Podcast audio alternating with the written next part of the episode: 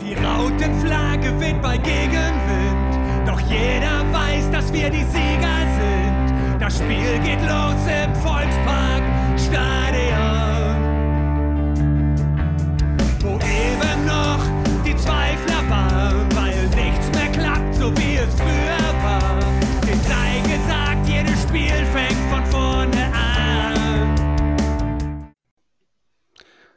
Hallo und herzlich willkommen zu einer neuen Folge der HSV Klönstuf. Nur der HSV ist Stadtmeister und wir als Team der Klönstuf blicken zurück auf den Freitagabend und auf dieses epochale Spiel. Heute in der vollen Besetzung. Vier Podcaster, vier Tore. Anders geht's ja heute gar nicht. Ähm, und ich freue mich, dass wir heute gemeinsam den Podcast aufnehmen und sag erstmal Hallo, Chris. Moin. Hallo. Und äh, Fiete, der glaube ich am Freitag gar nicht im Stadion war, aber trotzdem heute mit seiner ganzen Expertise uns begleiten wird. Moin, Fiete. Moin, moin. Und natürlich der, der Grandmaster, der Papa des Podcasts, der am Freitag wahrscheinlich viereinhalb Kilometer zwischen äh, Wohnzimmer und Küche zurückgelegt hat. Moin, Krischer. Moin, ja, so ungefähr kann man sagen. Auf alle Fälle habe ich die meisten Tore in der Küche gesehen. Und es waren viele Tore am Freitagabend an diesem äh, fantastischen äh, Derby-Abend. Ähm, ja, das wird jetzt eine Herkulesaufgabe. Ich weiß nicht, ob du das über ChatGPT machen lässt, Chris, aber du musst ein Kurzfazit ziehen. Viel Spaß. Zuvor äh, noch eine Theorie. Es gab ja jemanden im Internet, der hat ja felsenfest behauptet, das Spiel wäre 4-4 ausgegangen. Ja, und wenn Krishan manche Tore hat er zweimal gesehen, dann könnten wir doch einfach hier im Podcast behaupten, wir haben 8-5 gewonnen. Ja. also, wie, wie fasst du so ein Spiel zusammen? Also ein Wort irre und geil, Werbung für den Fußball. Also, ich habe es ja auch getwittert, das war mehr Werbung für die Bundesliga als der deutsche Klassiker Bayern gegen Dortmund. Und ich kann mich nicht dran erinnern, dass mir in den letzten paar Jahren ein Spiel so viel Spaß gemacht hat wie dieses. Ähm, ich halt, es ist jetzt müßig, das irgendwie auseinanderzubasteln. Ich sag's einfach mal so: Die erste Halbzeit war St. Pauli am Drücker, die zweite Halbzeit gehörte uns. Ich finde auch tatsächlich, am Anfang war unser Matchplan wahrscheinlich dieses, hey, komm, heute spielen wir 0-0 und wenn wir Glück haben, fällt, kommt noch ein Tor bei raus. Aber diese ganze Dynamik, die sich da entwickelt hat, Wahnsinn. Also durch das 1-0, da habe ich gedacht, oh Mist, jetzt kommen wir noch unter die Räder, dann David, der Ausgleich und ich habe, ich wollte es gar nicht glauben, so ein Vuskovic-Treffer und dann dieses Hin und Her in der zweiten Halbzeit einfach irre und ähm, bevor ich mich jetzt hier komplett verrenne, das ist mein Kurzfazit. Einfach ein irres Spiel mit einem irren Ergebnis. Und jetzt haben wir alle Trümpfe in der Hand. Toll. Schauen wir zunächst mal ähm, an den Anfang des Spiels. Ähm, die Aufstellung. Ähm, für mich ein Stück weit überraschend, ähm, dass äh, Kittel diesmal im Mittelfeld begann und Dompe linke Außenbahn. Ähm, Ansonsten die Abwehrreihe eigentlich fast wie zu erwarten war. Ähm, Katterbach hatten vielleicht noch manche auf dem Schirm, aber ansonsten gab es jetzt zunächst mal in der Aufstellung und im altbewährten 4-3-3 keine Überraschung. Oder habt ihr gedacht, ah, okay, ähm, das ist altbewährt? Oder wie war eure Wahrnehmung? Fiete, fang du mal an. Ähm, was hast du vor dem Spiel so gedacht zu der Aufstellung? Also, dass, äh, dass ich sonderlich überrascht war, kann ich nicht sagen. Das äh, ja, war, war was anderes. Also Dompe war wieder drin. Äh, das war ja auch zu erwarten. Er war ja vorher äh, am Sprunggelenk verletzt und war jetzt wieder fit. Und da habe ich mir gedacht, dass der wieder reinkommt. Und war dann eben nur die Frage, äh, kommt Kittel, äh, zieht Kittel in die Mitte oder, oder bleibt Benesch da? Und ich fand, das war die richtige Ent hier Entscheidung mit Kittel in die Mitte ziehen da äh, Kittel in den letzten Spielen eigentlich einen unheimlichen Sprung nach vorne gemacht hat wieder. Wieder in seine alte Form kommt, während äh, Benesch hm, ja so ein bisschen wackelt in meinen Augen. Ich finde, die Ausstellung, die war pro Erfahrung. Also ähm, die, die letztes Jahr eigentlich zusammengespielt haben. Jetzt klar, natürlich Dompe kann äh, jetzt nicht reinzählen, aber das ist ja schon eine Aufstellung vom letzten Jahr und eingespielt, sicher. Keiner, der jetzt irgendwie nervös sein kann. Und es war ein Kontra gegen Banish, der ähm, in, in den letzten Spielen auch ein bisschen blass wirkte auf mich. Und ein toller Fußballer, keine Frage. Aber ich glaube, also wenn ich ein 4-3-3 nehmen müsste, was ich nie tun würde, dann hätte ich wahrscheinlich ähnlich aufgestellt. Dann gehen wir mal direkt in die Anfangsphase rein. Ähm, ich war in der zweiten Minute schon emotional. Christian, du wahrscheinlich auch. Vielleicht erinnerst du dich an die Szene. Es kam so ein Querpass von, äh, von der linken Seite und äh, Kittel nimmt den Ball an. Und ich dachte im ersten Moment so, ah Mann, er springt die dann sehr weit weg und das war direkt in der zweiten Minute und äh, ich finde, wir kamen sehr, sehr gut ins Spiel. Auch danach äh, die Minuten frühe Ballgewinne ähm, durch Meffert, durch Jonas David und ähm, Glatzel der erste Abschluss. Also die ersten, ich sag jetzt mal, ähm, grob geschätzt, zehn Minuten waren eigentlich ganz klar auf unserer Seite, oder Christian, wie hast du es gesehen? Ja, sehe ich, seh ich genauso. Ähm, die waren in dem Modus, ähm, wie sie auch beim letzten Heimspiel waren gegen Hannover am Anfang. Ähm, allerdings Gott sei Dank nicht mit so viel Gretchen. Aber sie waren voll da im Derby-Modus, äh, fand ich. Die waren äh, äh voll konzentriert, äh, ähm, engagiert. Und du hast einfach gemerkt, ähm, die sind voll da. Die haben das voll angenommen und hat mir sehr gut gefallen. Ähm, ich fand auch, dass sie, äh, wenn sie vorne richtig früh gestört haben, dass St. Pauli äh, Probleme hatte. Das hätten sie in meiner, äh, das ist eigentlich mein einziger Kritikpunkt am ganzen Spiel, das hätten sie ein bisschen öfters machen sollen. Ich glaube, da ist äh, St. Pauli richtig verwundbar. Ähm, aber mein Fazit, das Ganze äh, scheißegal. Wir haben das Ding gewonnen. Es war ein geiler Fußball. Ja, da kommen wir ja später noch zu. Jetzt. Ja. Du musst dich noch ein bisschen gedulden mit, der, mit dem Jubel. Wir sind erst äh, Ich am, Anfang, mehrmals jubeln, ne? am Anfang des Spiels. Ja, du kannst noch viermal mindestens jubeln heute. Und beim Schluss nochmal. Fünfmal jubeln. Ähm, ja, also direkt die ersten zehn Minuten fand ich, war klar, wer hier Herr im Haus, Haus ist, wer möchte ähm, hier die drei Punkte da behalten. Und ich finde, wir hatten wirklich auch am Anfang jetzt nicht die überragende Chance. Es gab eine Situation, da haben sich ähm, Meffert und Kittel den Ball zugespielt auf der rechten Seite und dann kommt Kittel zu einem sehr, sehr guten Abschluss, der am langen Pfosten vorbeirauscht. Glatzel hätte reinspringen können, aber der Ball von Kittel war so scharf und er war auch in der Mitte ziemlich zugestellt. Ähm, da dachte ich schon so, okay, das ist eigentlich nur eine Frage der Zeit, bis wir hier ähm, das 1-0 machen. Und ich war sehr, sehr tiefenentspannt. Und das kippte dann eigentlich, ähm, ja, man möchte fast, wenn man böse ist, sind wir natürlich nicht, möchte man sagen, mit einem typischen Muheim-Ding. Ähm, sorgte auch direkt für große, für große Diskussionen dann im Netz. Ähm, wie kann er dieses Tor zurücknehmen? da muss ich schon ein bisschen schmunzeln. Fiete, vielleicht kannst du die Situation so ein bisschen ähm, äh, für uns nochmal aufdröseln. Muheim verliert den Ball und dann ist er im Netz, aber Pfiff und Tor zählt nicht. Wie hast du die Szene gesehen? Ja, hier, äh, Afolayan heißt er, glaube ich.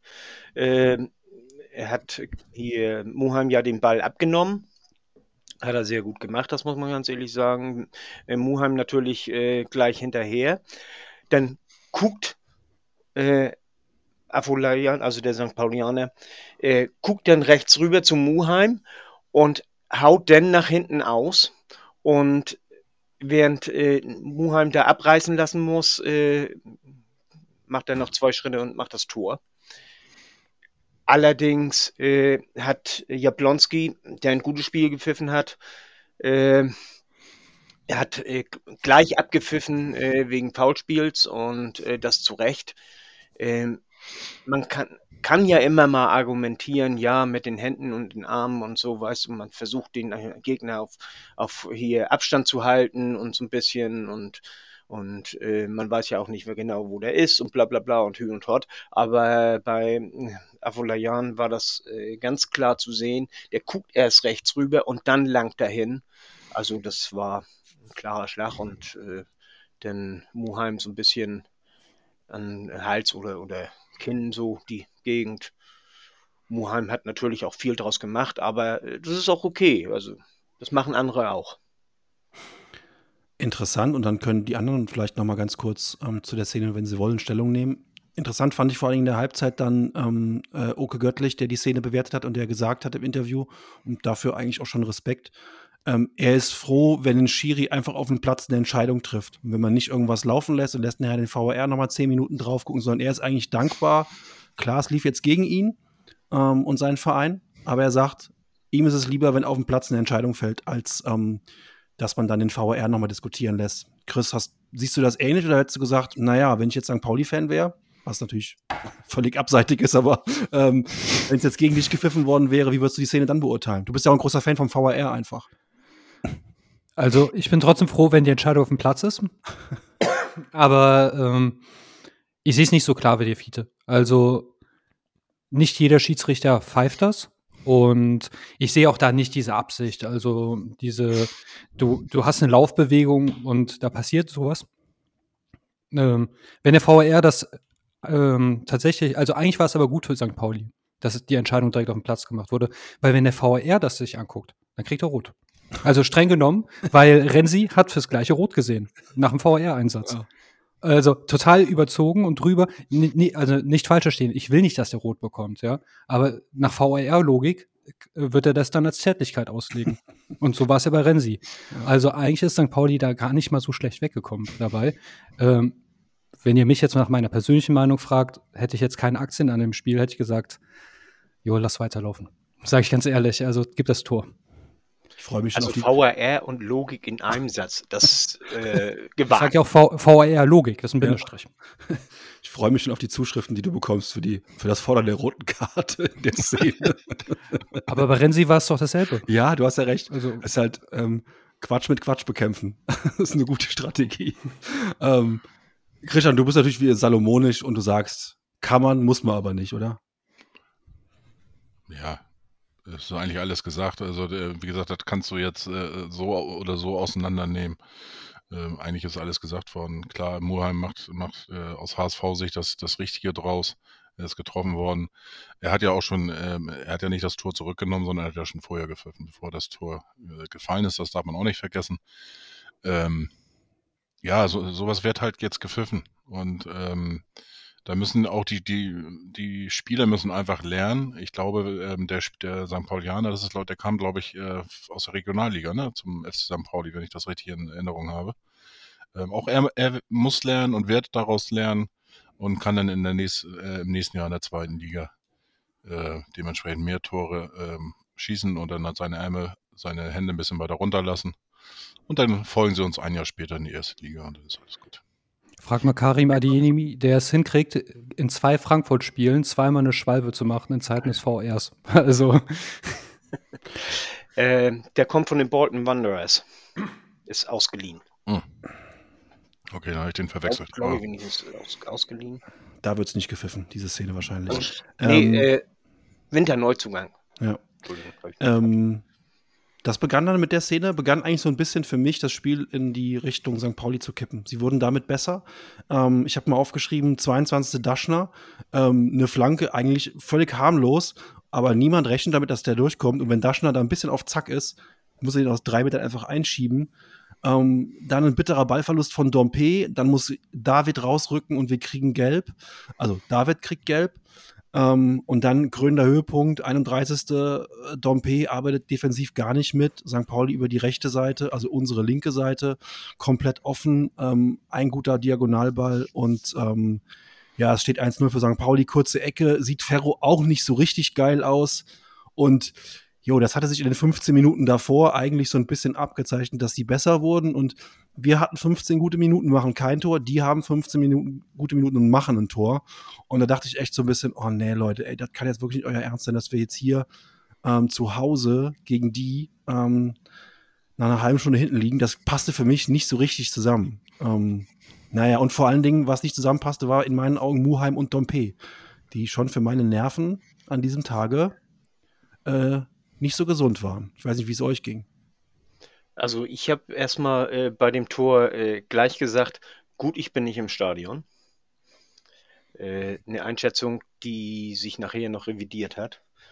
Äh, aber du hast recht, äh, Dompe hat gar nicht erst mitgemacht. Äh, Afolayan hat äh, von, von, ich meine, von Muheim sich den Ball erobert, hat er gut gemacht. Dann hat er auf Daschner und Daschner hat Saliakas rechts gesehen, laufen sehen, hat ihm schön in, in Lauf gespielt. Äh, hier Schonlau hat noch versucht, versucht zu retten und, und ist aber er konnte da nicht mehr hinkommen. Und wie du, wie du sagst, äh, man kann den unter oder Ferro hält den mitunter sowas. Also das ist nicht, dass der unhaltbar war, aber Dann bin ich mal ein bisschen polemisch und sage, wenn du aufsteigen willst, darfst du so ein Tor eigentlich nicht kriegen. Also, das ist viel zu einfach mal wieder. Wir kriegen viel zu einfach Tore. Ähm, die Fehlerkette ist lang. Ich bin bei dir, Jan. Also Dompe ähm, ist leider einer, der nicht so gut nach hinten mitarbeitet. Damit fängt das an. Moheim wirkt häufig, also immer irgendwas zwischen Genie und Wahnsinn. In so einer Situation mal wieder Wahnsinn. Und ja, gut, Torwart-Ecke, mu da muss Ferro zumindest mal irgendwie den Ball abfälschen, wenn er dann noch reingeht. Dann ist es so, ja. Aber ähm, ich finde, solche Gegentore darfst du dir nicht holen. Und ich war dann ein bisschen bedient, weil ich habe tatsächlich diese starken 15 Minuten, von denen gesprochen wurde, nicht gesehen. Also ich habe ein ausgeglichenes Spiel gesehen in der Anfangszeit, aber ich habe von uns eigentlich bis zum 1-0 keine Torgefahr. Also nichts Nennenswertes nach vorne, äh, wo unsere Offensivspiele auch immer ein bisschen schlecht aussehen. Aber da will ich die, äh, den Dompe, Glatzel, Jatta und alle in Schutz nehmen. Wenn du so defensiv ausgerichtet bist, wie wir es waren, dann kannst du da auch wenig machen. Ähm, umso schöner, wenn ich dann gerade zum 1-1 springen kann. Das aus einer total verkorksten äh, Situation heraus, David sich äh, allen Mut zusammenpackt und einfach mal so einen Hammer da reinballert. Und ich glaube, wenn das nicht passiert wäre, dann wären wir richtig rasiert worden in der zweiten Halbzeit. Weil wir hätten ein ganz anderes Spiel, wenn wir mit dem Rückstand äh, zurückgekommen wären. Danke, also danke Jonas. Ich habe viel auf dich draufgehauen, aber das war Gold wert. Ja, die Situation zum 1-1 ähm, ist eigentlich eine gute Gegenpressensituation. Wir erobern den Ball und dann Flanke über rechts, die ist aber leider zu weit und dann wird der Ball wieder wie beim Handball so ein bisschen ums Tor herumgespielt und ähm, ja, wir hatten am Freitag, das ist so mein Bauchgefühl gewesen, wir hatten am Freitag immer das, ich sag jetzt mal in Anführungszeichen Glück, dass immer zu den richtigen Zeiten es, es für uns gut lief. Ne? Also wir machen das 1-1 kurz vor der Pause durch einen Sonntagsschuss. Ähm, muss man ja ganz ehrlich sagen, der geht normalerweise nicht rein. Ähm, vorher das Ding von Daschner, dass der da so überrascht ist, das war auch glücklich für uns. Ähm, auch wie die Tore nachher fallen. Ne? Ähm, wir hatten das Glück, dass wir das Momentum immer für uns hatten. Auch manchmal so Kleinigkeiten bei den Schiri-Entscheidungen, die waren schon tendenziell, muss man sagen, eher für uns. Ich will nicht sagen, dass wir Glück hatten, aber wir hatten einfach Spielglück. Das kann man sich auch erarbeiten, keine Frage. Aber wir hatten einfach in den richtigen Situationen ist uns das gelungen. Ne? Also, ähm, dass dann zum Beispiel Reis ähm, vor dem, äh, vor dem 3-1 äh, nicht im Abseits steht bei dem, bei dem Ball, ne? dass ihm dann das 3-1 fällt. Das waren so Millimeter-Dinger, wo wir das, das Glück einfach auf unserer Seite hatten. Und das war bei, bei Jonas David einfach auch ganz klar so. Ähm, der, ich weiß nicht, einer von 100 geht vielleicht da rein und dann im Derby da oben in den Winkel. Aber auch da muss ich ganz ehrlich sagen, ähm, ich weiß nicht genau, was der Torwart da macht. Denn aus der Hinterkamera, ich habe es mir ein paar Mal angeschaut, der springt überhaupt nicht richtig weg und der Ball war kein super Flatterball. Also ich habe mir auch nochmal die, die Noten bei verschiedenen Portalen angeschaut von den beiden Torhütern. Die kommen am Freitag, kommen beide Torhüter nicht besonders gut weg. Klar, bei sieben Toren ist das automatisch, aber ähm, auch das 1-1 finde ich, also ein, ein Zweitligatorwart kann, der, kann, da ruhig mal, kann da ruhig mal drankommen. Also ich glaube, der hat sich ganz bös verschätzt. Der hat einfach gedacht, der geht sonst wohin und war dann selbst ein bisschen baff, dass er reingegangen ist. Aber warum Spielglück? Ich, ich drehe es einfach um und sage, St. Pauli vielleicht auch ein bisschen zu doof, den Sack zuzumachen. Nach dem 1-0. Also da einfach vielleicht das Momentum selbst mal mitnehmen. Viele. Ähm, ich, das gibt ja auf Twitter hier diesen, diesen Schiedsrichter-Experten, äh, nee, Schiedsrichter, nee, hier Torwart-Experten, Sascha irgendwie, Mhm. was, äh, Kröschen kennt ihn bestimmt auch. Ähm, der hat gesagt, äh, der erste Schritt von, von hier, äh, vom Pauli, äh, St. Paulianer Torwart, der war zu groß und so konnte er nicht mehr den Druck auf, den, auf das Bein kriegen und, und nicht mehr den äh, Sprung. Wenn er den ein bisschen kürzer genommen hätte, dann hätte er mehr Druck raufgekriegt, dann hätte er den höchstwahrscheinlich noch gekriegt. Ja. Ich meine, letztendlich zweite Liga, was wir spielen. Ne? Ja, Werden dann eben auch mal Um mal, um mal was ins Phrasenschwein zu packen, was wir nächstes Jahr äh, anfangen werden. Ohne Fehler passieren keine Tore. Oh, das sind aber direkt, ähm, sind direkt 6 Euro reines Phrasenschwein. Nee, 70 plus. das ist natürlich richtig, ne? Ohne Fehler keine Tore, aber ich fand schon ähm, beide Tore dann vom 1-1. Ich meine, le- letztlich ist das bei einem Derby vollkommen wurscht. Aber ähm, wenn wir jetzt ein bisschen in der Analyse drin sind, ähm, schon ein Sonntagsschuss, aber wie, wie, wie Chris schon gesagt hat, ey, das ist einfach, ähm, wir brauchten das, ähm, damit es nicht nachher in der zweiten Halbzeit dahin geht. Äh, Christian, dein Bauchgefühl da äh, in der Situation in der Halbzeit, was äh, Also ich muss ganz ehrlich sagen, ich hatte während der ganzen 90 Minuten kein Bauchgefühl. Also ähm, ich habe, mein Bauch ist noch da und, und äh, ähm, auch nicht zu wenig, aber ähm, das Gefühl war nicht vorhanden. Ähm, ja, keine Ahnung. Ich einfach 90 Minuten irgendwie mitgegangen und ähm, wie gesagt, ähm, mit Fide und Chris ja zusammen, die, die haben mich kaum gesehen, weil ich sehr viel in der Küche war. Und ich meine, wenn ich das richtig mitbekommen habe, habe ich fünf Tore in der Küche gesehen und nur zwei auf, dem- auf dem TV.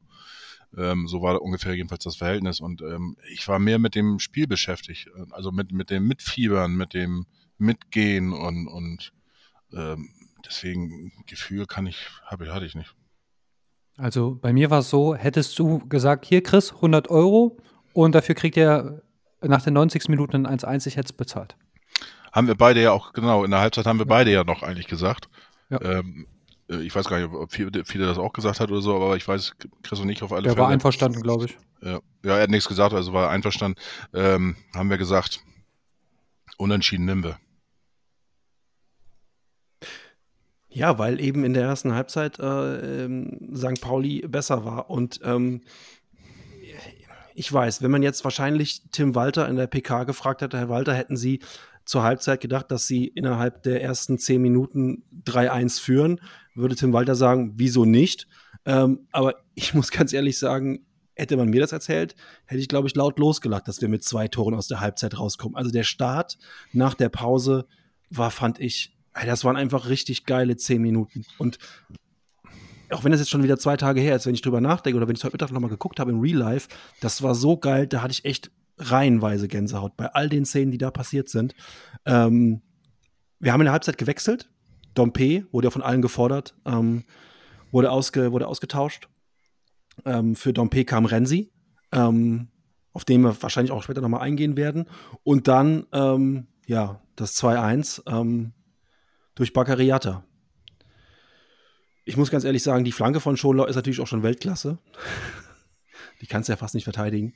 Die kommt ja am Elfer runter, doppst dann dreimal auf und ich weiß nicht, was äh, St. Pauli hat, glaube ich, in der Rückrunde bisher, weiß ich nicht, drei, vier Gegentore bekommen. Also die bekommen extrem wenig Gegentore.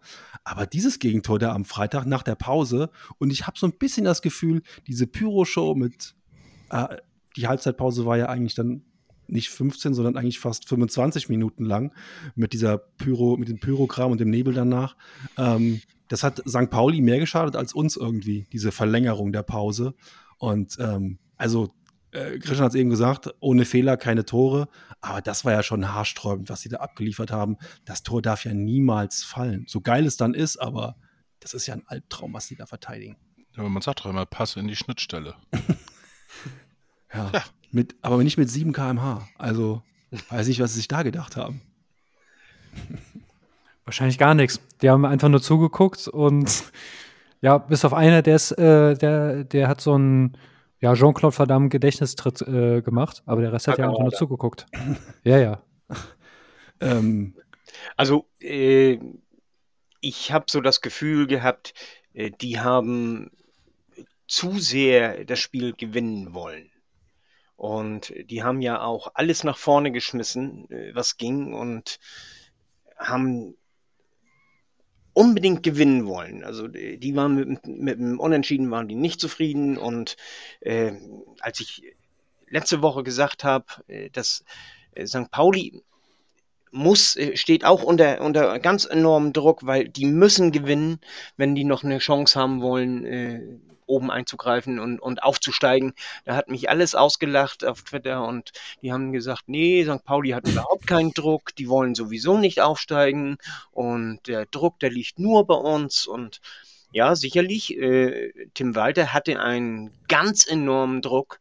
Das hat man auch äh, während des Spiels gesehen. Schon allein äh, beim, beim, äh, beim 3-2 oder so. Also wie er da saß, die, die, äh, das Gesicht in den Händen und, und so und mochte gar nicht hingucken und alles. Und dann, wie er dann explodiert ist und so. Also der hat so dermaßen unter Druck gestanden. Und äh, an Hürzlers äh, Verhalten, ganzem Verhalten, äh, auch nach, äh, nach dem Spiel, äh, wie er sich da verhalten hat, äh, das war ja auch nicht alles nicht sauber. Die haben auch tierisch unter Druck gestanden. Das war Derby und das war für sie die letzte Möglichkeit, oben noch mal ranzuschnuppern. Die haben, die wollten aufsteigen, die wollen auf, ja, wollten aufsteigen. Mittlerweile möchte ich mal sagen, sind sie raus. Äh, das äh, äh, Ganze spielt sich unter den ersten dreien ab. Äh, aber äh, Platz 4, 5 und 6 mit, mit äh, neun Punkten weniger als wir sie haben, sind raus. Und äh, ich glaube, das hat das letztendlich gemacht, dass die hinten zu sehr aufgemacht haben, um und äh, wir dann äh, eben äh, das äh, gerade mit Jatta mit seiner Schnelligkeit da äh, schnell mal nutzen konnten und dann war er da und dann kam Packerada dann noch von hinten und wo du von Glück, Schiedsrichterglück in Sachen äh, hier, äh, das wir gehabt hätten, Schnacks, äh, Jan. Da hat St. Pauli Glück gehabt, denn vom Trefferbild her und von der Intensität und so weiter und so fort, und der kommt ja von hinten, äh, Jatta hat ja überhaupt keine Chance, ihn zu sehen und, und so. Das ist im Grunde genommen eine rote Karte, was ist da. Und äh, der kann. Bevor, bevor jetzt die Schiri-Diskussion startet, ich glaube, in einem Punkt will ich hier nur widersprechen. Das war jetzt keine, hey, wir werfen alles nach vorne, wir haben so einen großen Druckaktion. Ich glaube, die waren noch in der Halbzeitpause. Das war halt einfach wirklich ein typisches Überrascht und das 3-1, äh, da sind sie halt noch geschockt. Aber dazu kommen wir erstmal gleich. Ähm, ob das jetzt rot ist oder gelb, ähm, ich weiß es nicht. Ich, ich musste mir erstmal Regelkunde bei Christian abholen. Daher werfe ich den Ball einfach direkt mal an ihn weiter. Regelkunde bei Christian. Ja, ich habe dich doch gefragt wegen der Situation, wenn der Ball ins Tor geht und erinnerst dich doch noch. Deshalb. Ach so, ähm, ja gut, äh, ähm, alle Tore werden ja überprüft und dann hat man die Szene sicherlich auch überprüft, aber der ist ja ins Tor gegangen und äh, der Schiedsrichter hat äh, dementsprechend eine Tatsachenentscheidung getroffen, indem er gelb gegeben hat. Das war auch in meinen Augen und da kann ich auch sehr gut mit leben, das war eine Tatsachenentscheidung. Ähm, hat er mit Gelb geahndet, aber ähm, ja, wie, wie viele ja auch sagt, oder auch Colinas Erben, dass äh, die ganzen strittigen Szenen auseinandergenommen haben. Es war ähm, eine Entscheidung, wo Packer, Packerade einfach äh, ein bisschen Glück gehabt hat. Ein bisschen mehr Glück als, äh, ja. Also bei allem hat man auch nachher während des Spiels und ähm, am Ende des Spiels, am, beim Abpfiff danach, gemerkt, dass die unbedingt gewinnen wollten. Also da war nichts mit Punkt holen bei St. Pauli. Das war deren allerletzte Chance und die waren richtig geil darauf, das zu ziehen, äh, beim Stadtrivalen auswärts äh, zu gewinnen und die letzte Chance zum Aufstieg zu ergreifen. Ähm, das war einfach der, der, der Plan und ähm, der ist dann mit dem, mit diesen, äh, ich sag mal, wilden vier Minuten zwischen, zwischen Backers Tor und dann äh, Moritz Hayers 3-1 ist dieser ähm, Plan halt so ein bisschen zerfallen in dem Moment. Ähm, Moritz Hayers Tor ist ja auch ein super geiler Ballgewinn wieder ähm, über die ähm, auf der rechten Seite und dann geht es schnell über äh, Kittel sieht den Kittel hat so ein Auge einfach dann und steckt den Ball durch zu Reis, der flankt. Glatzel bekommt halt nicht mehr richtig Druck dahinter, aber dafür, dass er eigentlich, dass der Ball ein Ticken zu hoch ist, macht Robert das, finde ich, echt noch richtig gut. Zwingt ihn zu einer super Parade. Aber auch da sage ich, ey, der wehrt den einfach voll in die Mitte ab. Das kannst du auch an einem guten Tag als Torwart besser lösen. Soll mir recht sein. Ähm, Moritz Heyer ist dann einfach auch wieder, und das ist dann wieder unsere Strafraumbesetzung, ne? Der rechte Außenverteidiger ist bei so einem Ding einfach plötzlich, taucht er am Elber auf. Und das ist halt das hat auch Walter Ball. Wir regen uns darüber auf, über viele Sachen, aber das hat auch einfach, wir haben dann auch eine überragende Strafraumbesetzung und dann ist es kein Zufall, wenn der Abpraller halt zu uns geht und Haier den dann ähm, locker einschiebt und ähm, ja, muss ganz ehrlich sagen, wir waren zu dem Zeitpunkt, waren wir in meinen Augen nicht mehr zu elf, sondern wir waren zehneinhalb. Bakker hatte einen lahmen Fuß, aber der, der Junge läuft einfach weiter. Das ist ihm scheißegal. Und das halt echt, Letzte Woche habe hab ich auch viel über ihn geschimpft, sage ich ganz ehrlich. In Lautern war er schlecht, aber was er da wieder geleistet hat, ne, also der war jetzt auch nicht überragend. Der hat jetzt da nicht, nicht, nicht, ähm, nicht den Messi gegeben, aber einfach die Einstellung zu dem Spiel, das war einfach 1000 Prozent richtig. Ähm, der wollte da auch nicht, runter, sondern hat sich dann durchgekämpft und ähm, jeder, der schon mal Sport gemacht hat, weiß dann, sobald du halt den Schuh einmal aufmachst, ist es vorbei. Dann hast du direkt so einen Klumpfuß und dann war es das.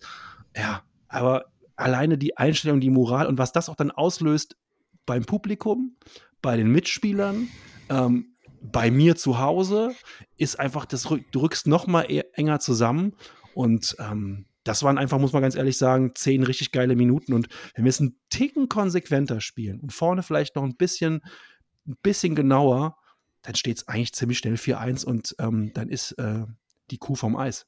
Ein Veto will ich bringen. Äh, ich finde, das ist gerade nicht Walter Ball. Wie häufig haben wir uns in, äh, in den letzten Wochen darüber beschwert, dass der Strafraum nicht besetzt ist? Und ja, äh, letz, letzte Episode erst. Also, dass der, der Glatzel da eigentlich ja äh, Mutterseelen allein da im Strafraum ist. Ich finde, diesmal war das halt gerade in der zweiten Halbzeit, wenn die erste Halbzeit ja total zu wenig war, war das mal richtig schön aggressiv in der zweiten Halbzeit, dass der Strafraum so besetzt ist, dass da auf einmal äh, so viele HSV-Füße in, der, in der Pauli-Box ist. Ich finde, das sehe ich viel zu selten unter Walter. Und in dem Spiel war das vielleicht so genau das, was das Pendel auf unsere Seite hat schlagen lassen. Meine, meiner Ansicht nach ist das sehr wohl der Walterball, nur dass wir in den letzten Spielen, wo wir das eben moniert haben, nicht diesen Walterball gespielt haben. Das ist so meine, mein Eindruck. Also äh, ich finde schon, dass äh, genau das, was, was wir da gemacht haben, äh, dass, dass plötzlich der rechte Verteidiger da ähm, als in, in der Mittelstürmerposition da auftaucht. Ähm, wir haben das ganz zu Anfang des Spiels, äh, hat äh, hier David auch schon eine gute Torchance gehabt in Mittelstürmerposition. Äh, das, das, das ist eigentlich der Walterball. Äh, also ich habe, ich habe, wenigstens äh, denke ich, dass äh, ich habe Freitag viel mehr Walterball gesehen als in den letzten Wochen. Also vier Stühle, zehn Meinungen ähm, zum Tor von Moritz Heyer. Ne? Das war ja das 2-1, war das, ne? Richtig? Das war das 3-1. Ja. Was ist das 3-1? 3-1. Da waren nicht mehr ähm, Leute wie sonst im Strafraum. Das war genauso wie immer auch.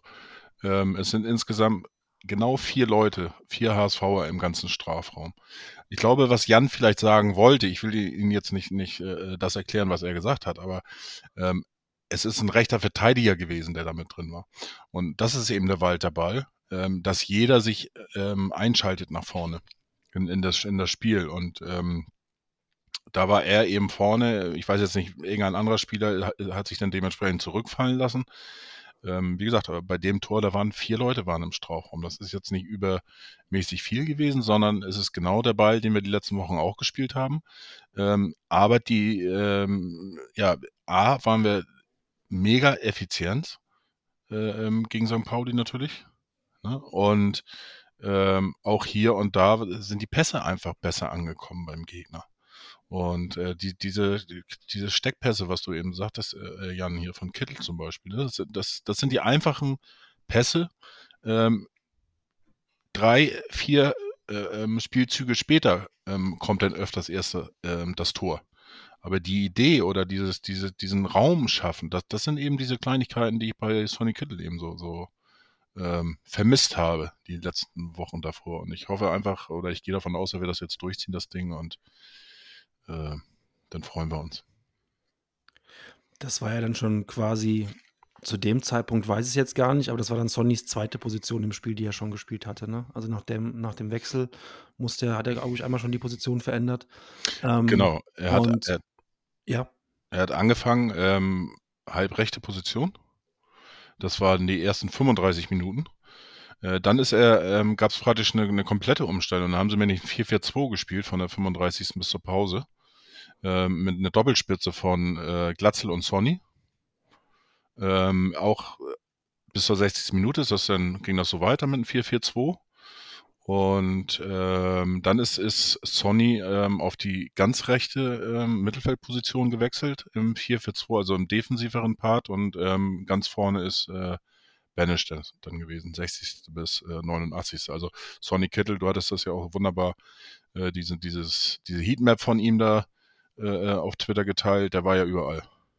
Und nicht, nicht nur, dass er so ein Hauch war, sondern der war wirklich äh, ähm, die Bewegung, was wir letztens noch ähm, drüber gesprochen haben, was wir vermisst haben.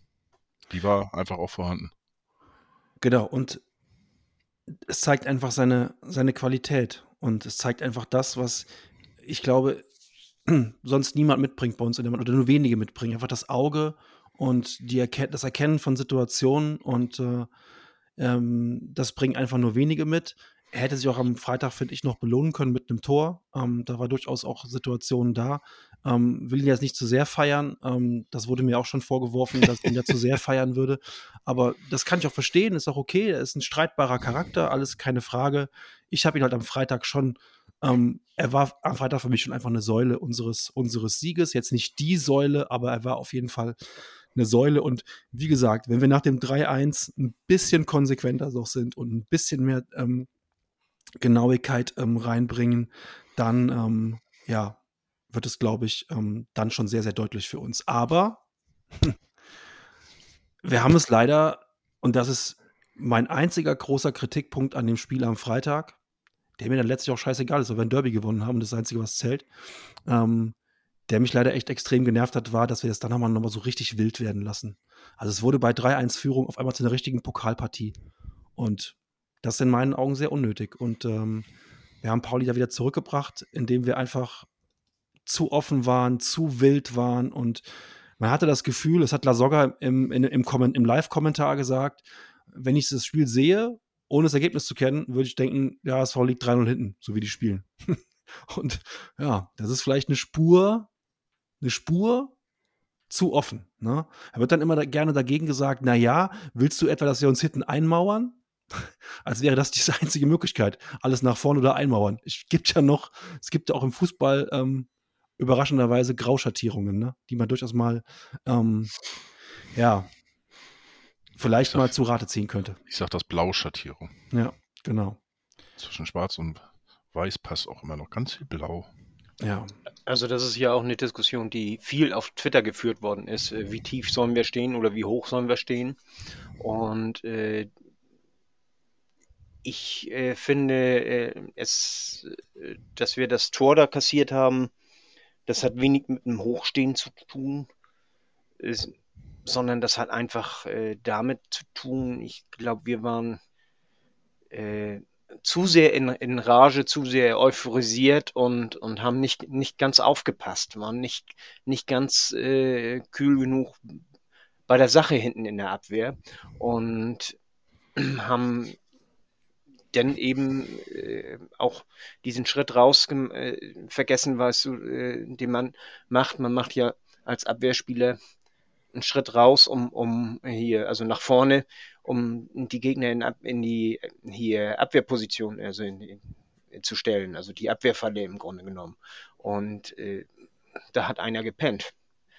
Ne? Und das, das haben wir nicht so, nicht so richtig hingekriegt. Und dann hatten wir sowieso die rechte Seite, unsere rechte Seite ziemlich frei. Und da ist der Saat dann durchgelaufen. Ne?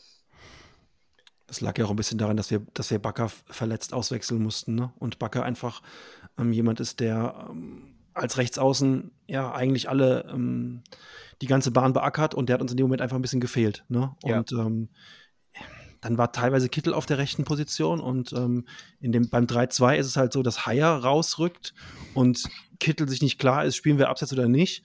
Und es war auch dann wirklich hauchdünn. Ähm, und der Ballverlust, ist halt so, wir, er rückt raus, Haier, und ähm, das ist das, was ihm auch im, im Live-Kommentar halt so vorgeworfen wurde von, von, den, von dem Fußballer äh, Lasogga halt auch, der gesagt hat, warum geht er da raus? Also er führt 3-1, warum rückt er so, warum macht er das alles auf? Und ähm, ich kann diese Sichtweise schon auch nachvollziehen, dass man sagt, das ist in dem Moment einfach zu offen. Ähm, da bei dem 3-1 musst du nicht diesen frühen Ballgewinn machen. Lass ihn den Ball doch annehmen und dann gucken wir mal, er kann sich aufdrehen. Da war ja nichts vorne.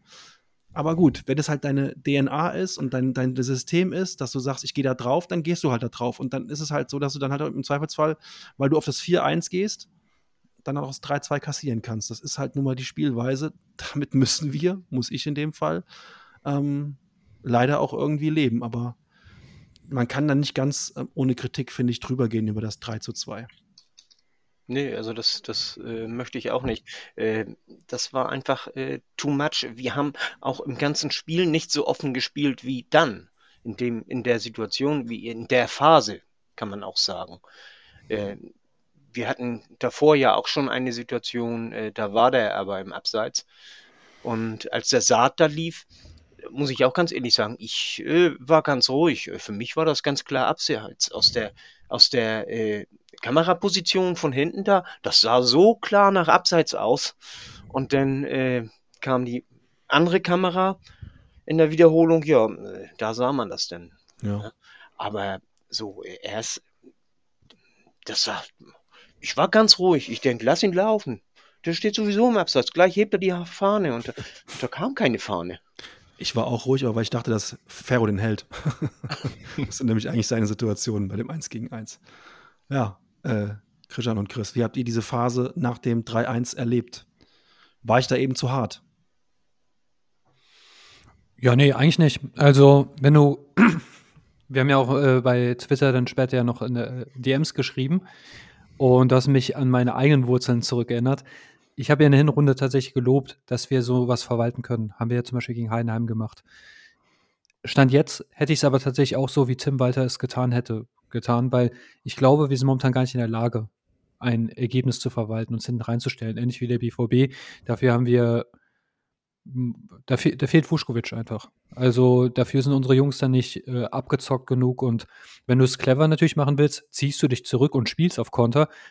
Ich weiß, das klingt direkt nach Mauern. Also, ich finde das ja immer so lächerlich. Dann stellt man sich immer sofort elf Leute auf der Linie und die schießen ganz gegen. Ist, ist ja Wahnsinn, ja.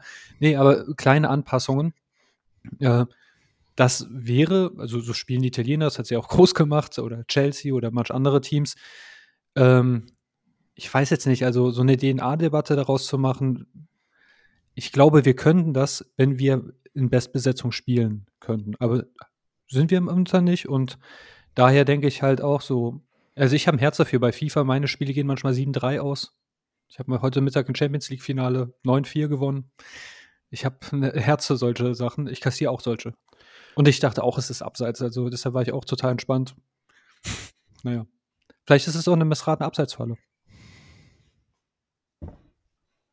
Christian, du schwelgst in Erinnerung und äh, träumst noch vom Heimsieg am Freitag, oder? Ja, also, ähm, wie ich schon sagte, ich, ja, ich habe gar keinen Bock, jetzt so große Fehler zu, zu, rauszusuchen. Ähm, klar waren die da, sonst kriegst du nicht drei Dinger. Ähm, aber ich glaube tatsächlich, dass schon, äh, ähm, dass man da versucht und hat, auf Abseits zu spielen. Ähm, es war eben eine enge Kiste und ja, kannst du auch mal verlieren, das Ding. Ähm, so ganz so krass fand ich das jetzt nicht, aber es waren, waren natürlich äh, auch schon einige bekannte Fehler. Ähm, und eben gerade habe ich mich so ein bisschen dran erinnert, ähm, wenn ihr mal zurückgeht an die komplette Anfangszeit von Tim Walter beim HSV. Ähm, so erinnert mich das jetzt ein bisschen. Das waren alles wilde Spiele am Anfang und, und ähm, nach, nach vier, fünf Spielen, ja, nach vier, fünf Spielen haben wir alle gesagt, das kannst du nicht durchhalten als Fan als Fan solche Spiele. Da, genau, gegen Dresden auch. Ähm, und andere Spiele, wo du, wo du auf ein Tor spielst, 97 zu 3 Prozent äh, äh, Ballbesitz und verlierst das Ding noch oder spielst nur unentschieden. Und ähm, so ein Spiel haben wir jetzt gegen Kiel gehabt. Wir haben jetzt ein wildes Spiel gegen äh, ähm, äh, Pauli gehabt. Äh, Kaiserslautern, ja, keine Ahnung. Das war, war, ja, kann man auch mal 0-0 spielen, aber äh, nicht mit dem HSV aktuell. Und äh, vielleicht ist das wirklich eine Taktik. Einfach, ähm, ja, solange du den Ball hast, nach vorne spielst, äh, wird das für den Gegner schwieriger, auf der anderen Seite ein Tor äh, zu machen. Ich befürchte aber, die nächsten fünf Spiele, äh, es wird nicht viel anders werden. Wobei, da, das denke ich nicht. Also, weil die Gegner werden nicht so angriffslustig sein. Aber ein schöner Vergleich wäre, es war eigentlich wie beim Tischkicker die zweite Halbzeit. Ne? Der knallt, der Ball ja auch immer nach vorne, nach hinten, nach vorne, nach hinten und völlig unberechenbar. Und allerdings, äh, das, was du auch mit Kaiserslautern gesagt hast, da haben wir es ja zum Beispiel nicht geschafft, einfach mal hinten dicht zu halten. ja. Und hätten wir uns hinten reingestellt, wer weiß. Vielleicht hätten wir dann wirklich das Spiel verloren. Ich weiß es nicht. Ich kann mir auch vorstellen, dass äh, Tim Walter versucht, aus der Not eine Tugend zu machen. Äh, unsere Abwehr das wissen wir ja selber, also wir kassieren zu viele Tore im Moment. Und dass er dann sagt, okay, dann müssen wir aber sehen, dass wir mehr Tore schießen. Der Bremer Weg in Hamburg. So ungefähr, ja. Christian, könnte es eigentlich sein, dass dein Nachbarn dich vielleicht, also der Christian hat hinter sich eine Riesenflagge, mein Hamburg liebe ich sehr, ja. Und du wohnst doch in Bremen, nicht als ein Scharfschütze oder so, hast keine Angst? Nein, ich habe keine Angst. Siehst du doch, die Vorhänge sind dicht gezogen. Fenster, Fenster. Nee, da ist tatsächlich noch ein Spalt Der, auf. der kleine Spalt. Da könnt, für einen Scharfschützen würde das reichen, aber ähm, die haben hier nur zwei Scharfschützen äh, äh, in Bremen und das sind im Moment die beiden Stürmer. Ähm, ja, nach dem 3-2, wie gesagt, äh, begann, die, begann die wilde Phase. Ähm, vor allen Dingen auch neben, neben dem Platz. Ähm, und ja, vielleicht ist jetzt mal der gute, der gute Moment, einfach mal dazu zu kommen, ähm, euch dreimal zu fragen, ähm, was waren denn eure Highlights des Spiels? Also, wo sagt ihr, das ist, wenn ich jetzt zurückblicke, und wir haben ja noch ein bisschen was vor uns in dem Spiel, aber wenn ich jetzt mal zurückblicke, ähm, was war, ist, wird euer Highlight des Spiels, Chris? Ähm, direkt nach Abpfiff, Jonas Bolt also ich habe heute Mittag ein Video gesehen, wie der äh, St. Pauli-Couch nicht so beherrscht war und du siehst an Bolls Körpersprache, dafür musst du jetzt wirklich kein Mindhunter sein, dass der versucht, das zu deeskalieren. Also wir werden ja später über ein Interview sprechen und das war mein Moment. Also den habe ich zwar jetzt erst zwei Tage später dann gesehen, aber da habe ich mehr gelacht als am Freitag. ja, schöne Szene. Äh, wenn du von Jonas Bolt beruhigt werden musst, dann hast du irgendwas falsch gemacht in den Minuten vorher. Auf jeden Fall mal richtig. Ähm, Fiete, was war denn dein also, Highlight am Freitag? Mein Highlight war, äh, wie Walter äh, da in der, äh, ich habe das vorhin ja auch schon erzählt, wie Walter da saß, weißt du, die, die, äh, das Gesicht in den Händen vergraben und äh, äh, du merktest ihm so richtig diese, diese Anspannung, diesen, diesen unbändigen Druck, den er hatte, merktest du ihm an. Und äh, das, äh, das war irgendwo mein Highlight, muss ich ganz ehrlich sagen. Also die, äh, wie, wie er da mitgeht und, und äh, also cool kennt er ja wirklich nicht. Also der, der, das war kein, kein äh, Kessel mehr, der da am, am Pfeifen war, sondern das war ein Schnellkochtopf und der war auf drei, weißt du, äh, mhm. höchste Stufe und der war kurz vorm Bersten. Weißt du noch, wann das war, Fiete, diese Szene? Ah, ich glaube, das war so, so um ich glaube, das war beim 3-2 war genau, das. Genau, genau. Ja, das ja. ist exakt die Szene, du hast vollkommen recht. Das war nach dem 3-2 die Momente, als dann der VAR das überprüft hat und dann irgendwann der Schiri in die Mitte zeigt und das war klar, das war das 3-2-Tor zählt für St. Pauli. Und in dem Moment haut er auch dann so gegen die Bande, also gegen die ähm, Trainerbank neben sich. Und äh, da hat man wirklich gemerkt, so, okay, da ist richtig, richtig Druck und das 3-2 hat ihm in seiner ganzen Entstehung, das war für ihn eine Katastrophe und das hat man richtig, richtig gemerkt, wie da. Dann war ihm auch klar, jetzt wird das nochmal ein richtig, auch ein richtig heißes Spiel, klar. Würde jetzt beide Trainer wegen Sachbeschädigung dran kriegen können. Ja, also. ja, der andere hat auch einmal. Aber der hat oben auf den, auf den, auf den Schaumstoffschutz, ähm, wenn man aufsteht, dass sich durch den, den Dads stößt. Äh, Christian, konntest du dich unter all den tollen Sachen für ein Highlight entscheiden?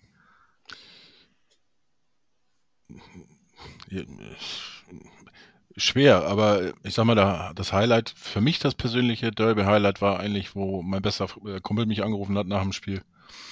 Äh, St. Pauli-Fan, hat mir gratuliert. Wir haben ein bisschen gefachselt und äh, eigentlich, ja, das war so mein persönliches Highlight. Also, weil da gibt es sonst zum Spiel gibt es so viele Highlights und jedes Tor, äh, auf, auf die, äh, die Choreo am Anfang haben wir auch noch gar nicht drüber geredet. Ein bisschen, bisschen, äh, keine Ahnung, Ami-mäßig, glaube ich. Weiß ich nicht. Bin ich jetzt äh, kein, kein Ami-Experte. Äh, Choreo war geil, Stimmung war überragend im Stadion. Ähm, auch danach äh, die blaue Disco, äh, wie, wie äh, der Melanton da so schön schrieb. Ähm, das waren so, so viele coole Sachen und ähm, auch im Nachgang jetzt zwei Tage später, dass, dass sich die Scharmützel und äh, die, die Dummheiten von beiden Fanlagern sich scheinbar dann einigermaßen in Grenzen hielten.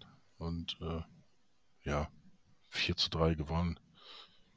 Jetzt können wir aufsteigen, dann sind wir erstmal mindestens ein Jahr lang äh, Stadt-Derby-Sieger. Stadtmeister. Jan, du hast auch ein bestimmtes Highlight, oder? Auf jeden Fall. Ähm, was ich in solchen, in solchen Spielen immer wieder geil finde, ist ähm, dann nach dem Schlusspfiff, wie diese Profis dann doch äh, auf einmal beim Jubel wieder sind wie, ähm, ich sag mal, wir alle vier, als wir als Kind gespielt haben. Weil das ist dann einfach so ein Moment, wo du merkst, das sind äh, dann doch irgendwie Spielkinder, die sich dann freuen wie die Kinder und in dem Moment ist alles vergessen, dass es, äh, dass es ihr Job ist und so weiter und so fort und dass die sich einfach freuen wie die Kinder und dann auf dem Boden sich rumrollen und sich umarmen und äh, das ist schon auch irgendwie geil. Ich war am Freitagabend, am Freitagmittag hatten wir bei uns in der Schule ähm, Schulturnier und das ist halt auch genau dasselbe, ne? Als dann die, weiß ich nicht, 5B gegen die 6A ein Tor geschossen hat, liegen sich auch jubelnd in den Armen, wie die Kinder, weil sie sich freuen, dass sie ein Tor gemacht haben. Und es war das äh, 1 zu 5 in dem Moment. Aber sie haben ein Tor gemacht und haben sich gefreut. Und das ist halt, das habe ich am Freitagabend halt auch wieder gesehen bei unseren Spielern. Und das ist halt einfach geil. Ähm, und danach laufen sie dann, nach dem Schlusspfiff fliegen sie wie die Kinder auf den Boden, dann laufen sie zu den Fans, ähm, jubeln da dann ähm, auch sehr ausgelassen und kindlich. Also man hat einfach gemerkt, klar, die haben Druck, aber dann so ein Ding zu gewinnen vor eigenem Publikum und dann ist es ja auch geil, dass du es 4-3 gewinnst. Also und auch wie der ganze Spielfilm war. Ne? Ähm, du hast einen Sonntagsschuss in den Winkel, kurz vor der Halbzeit. Ähm, die Dödel machen noch ein Eigentor. Ja, geiler geht's ja gar nicht. Also ist ja wirklich, ich will gar nicht, dass wir da drei Dinger in den Winkel schweißen. Ich will, dass die auch noch mal so ein Eigentor sich da rein stolpern und einfach trottelig sind. Das ist ja, also, das ist, macht ja, das war ja wirklich perfekt geschrieben für uns. Alles, was passiert ist, dass nachher der, der Trainer von denen äh, noch nicht mal ein guter Verlierer sein kann. Also all das ist ja im Prinzip, das war ja, wie viele Becher konnten wir mit Tränen füllen am Freitag? Das war ja, da können wir noch Monate von trinken. Ja, und die Party ging ja auch online weiter. Also die ganzen Tweets, das war ja auch das ganze Abendprogramm äh, für mich gerettet, als ich dann diese, äh, also ich finde es lustig, ich meine, Robert Glatzel allein, äh, also eigentlich müsste Robert Glatzel diese Tweets vorlesen, der HSV wird immer bevorzugt. Äh, Kenner wissen warum. Und äh, Hallo, hallo, da gab es auch echt wilde Theorien. Also für Leute, die total mit dem Fußball abgeschlossen haben, finde ich sehr spannend, äh, wie viele Tweets man absetzen kann, auch unter HSV-Tweets. Sehr ja. interessant. Äh, daran merkst du einfach, und ich glaube, das wäre ja, um jetzt mal wieder, mal kurz versuche ich auch mal wieder sachlich zu werden nach meinem Ausbruch gerade. Nach, nach dem Derby willst du sachlich sein? Ähm, Komm. Das wäre auf der anderen Seite bestimmt nicht anders gewesen.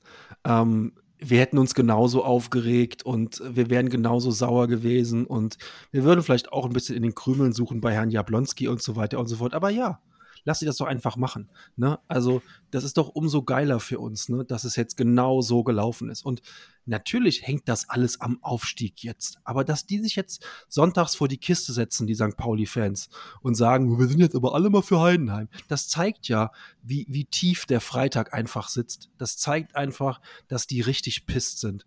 Und geiler geht's ja eigentlich gar nicht. Ne? Manche, manche Twitter-User, die normalerweise ähm, bei jedem HSV-Spiel, ähm, ohne dass ihr eigener Club äh, ähm, spielt, irgendeine Scheiße absetzen, die waren, die, die haben U96 gemacht, die waren auf Tauchfahrt das ganze Wochenende. Ja, besser geht's ja gar nicht. Also, ähm, das ist, wie gesagt, das sind, ähm, das ist äh, Booster in meine Venen. Booster in meine Venen. Aber- ähm, wir haben noch Tore vergessen. Entschuldigung, wir sind ja noch gar nicht durch. Ne? Ähm, und vor allen Dingen, es gab ja noch, apropos Scharmützel, es gab ja noch äh, diverse Scharmützel mit den Balljungen. Ähm, oder mit dem Balljungen übrigens, den Grishan sp spontan auch dann zum Man of the Match gewählt hat. Ähm, ja, also muss ganz ehrlich sagen, Hut ab, junger Mann. Das war eine reife Leistung.